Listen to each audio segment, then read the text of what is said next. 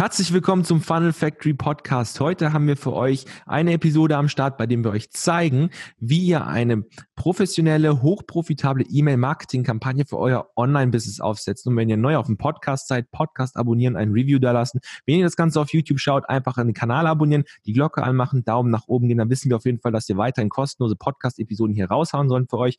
Und ich würde sagen, wir reden nicht mehr lange um den heißen Brei und starten direkt in die Podcast-Episode. Manuel stellt euch gleich mal den ersten Punkt vor. Los geht's, Manuel. Erster Punkt, um eine profitable E-Mail-Kampagne zu machen, ist, du brauchst eine Sequenz, einen Flow und dazu eine passende Strategie. Es gibt viele Leute, die ähm, sammeln zwar E-Mail-Adressen, was komplett richtig ist, aber die machen dann nachher nichts damit, lassen die irgendwie verrotten oder kalt werden, sagt man ja auch. Also wenn jemand gerade ein Opt-in macht, dann dann kennt er dich, weiß, wer du bist und so weiter. Wenn du dann nach drei Monaten das zweite Mal erst rausmailst, dann ist da irgendwo ein Riesenfragezeichen, weil wir kriegen so viele E-Mails jeden Tag, da bist du schon lange in Vergessenheit geraten. Das heißt, du brauchst eine klare Struktur, du brauchst einen klaren Flow, okay, und das kann man auch entsprechend aufsetzen. Da kann man auch irgendwie 30 Tage oder so vorbereiten und entsprechend nachher das alles automatisiert durchlaufen lassen. Und nächster Punkt ist, segmentiere deine Liste. Das heißt, viele gehen einfach hin und blasten einfach komplett an ihre gesamte Liste immer und immer wieder raus.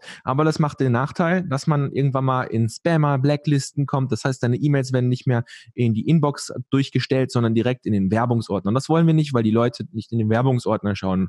Manche machen es, aber der Großteil, 90 Prozent der Leute machen es eben nicht. Ich bin zum Beispiel einer, der schaut auch gerne in die Werbung rein, weil ich da manchmal wertvolle E-Mails noch finde.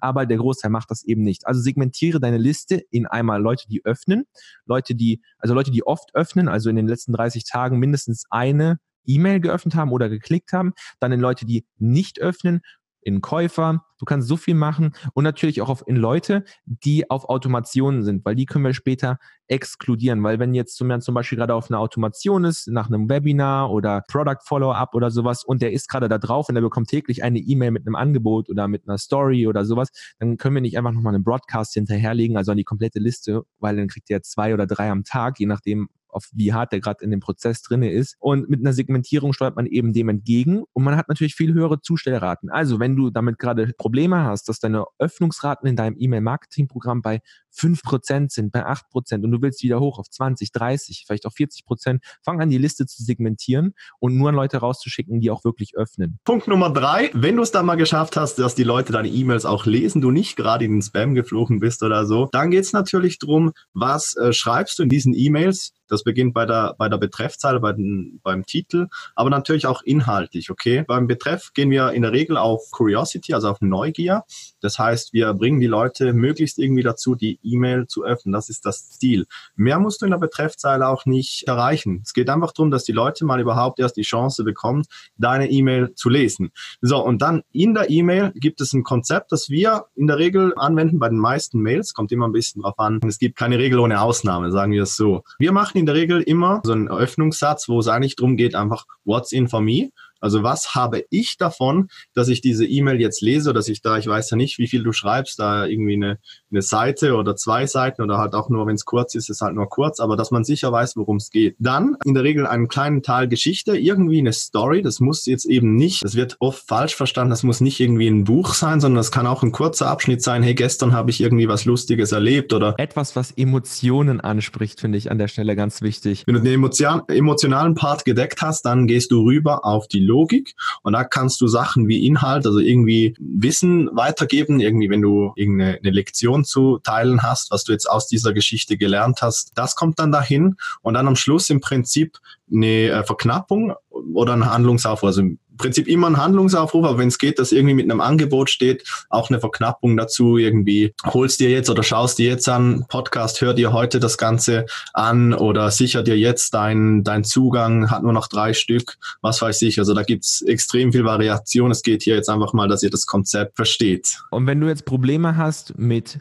der Schreiben der Betreffzeilen oder vielleicht auch der E-Mail selbst kannst du auf jeden Fall unser kostenloses Webinar abchecken. Das verlinken wir in der Videobeschreibung und natürlich auch in den Folgenotizen von der Podcast-Show hier. Als nächstes möchte ich natürlich noch sagen, in Punkt 4 ist es ganz wichtig, dass du anfängst, kluge Automationen zu machen, weil nachdem jemand auf deine Liste gekommen ist, egal ob er Käufer ist oder nicht, da müssen wir ihm Angebote machen. Wir müssen ihm mehr Mehrwert bringen, als er eigentlich schon bekommen hat mit dem ersten Initialprodukt oder mit dem Lead Magnet, den man ihm gegeben hat. Da müssen wir auf jeden Fall Leuten Mehrwert bieten über einen gewissen Zeitraum. Und da reicht es nicht, dass du nur äh, drei, vier Tage machst, sondern überleg dir auch mal wirklich einen längeren Prozess und schau, dass du diesen Leuten, die auf der Automation sind, nicht noch zusätzlich Broadcast-Mails raushaust, wie ich es schon vorhin gesagt habe. Also es ist ganz wichtig in Punkt 4, diese Automation wirklich durchzuplanen, sodass es auch wirklich alles einen Sinn gibt und dass auch ein klar erkennbarer Pfad dann auch da ist. Punkt Nummer 5 ist, was machst du, wenn diese Automation im Prinzip durch sind? Was kommt dann? Dann machen viele Leute eben wieder nichts und das ist wieder schlecht, weil dann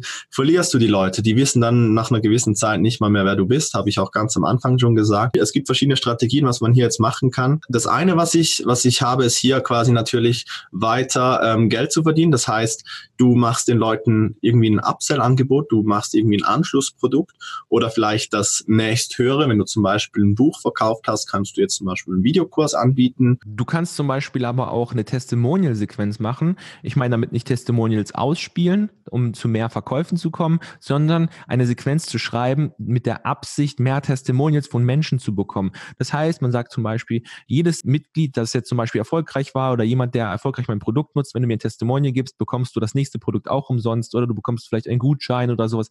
Einfach, dass du dieses Testimonial von, der, von dem erfolgreichen Kunden einfach wieder einfängst und dann in deinem späteren Marketing verwenden kannst. Weil ganz ehrlich, Resultate sind das, was so ein Business am Laufen hält und auch noch mehr Kunden reinbringt. Nächster Punkt ist im Prinzip die äh, Feedback holen von den Kunden. Das eine, was du jetzt gerade gesagt hast, ist Resultate natürlich, aber du kannst natürlich auch fragen, warum hast du mir überhaupt dein Vertrauen geschenkt? Warum hast du gekauft? Warum findest du, ist es die Zeit wert, hier jetzt loszulegen bei dem Programm? Du kannst aber auch fragen, hey, wo steckst du vielleicht gerade noch fest in deinem Leben oder mit deinem, mit deinem zukünftigen Resultat, das du gerne hättest? Und da gibt es sehr viele Möglichkeiten, da Fragen zu stellen. Aber das Wichtigste ist hier eigentlich, dass du das Vokabular deiner Kunden lernst. Also einerseits, wie formulieren deine Kunden oder deine potenziellen Kunden, kann ja auch sein, dass noch nicht alle gekauft haben, wie formulieren die ihre Wünsche, ihre ihre Ziele, aber auch ihre Probleme. Und dann kannst du das zum Beispiel später nutzen, um deine E-Mails, wo wir jetzt gerade wieder beim Thema sind natürlich, oder überall. Also du kannst natürlich auf deiner Website nutzen und so weiter. Im Prinzip diese Formulierung, die du da hast. Das geht dann aber auch so weit bis hin, dass du das für Kurse, also zum Beispiel, wenn du digitale Produkte erstellst, nutzen kannst.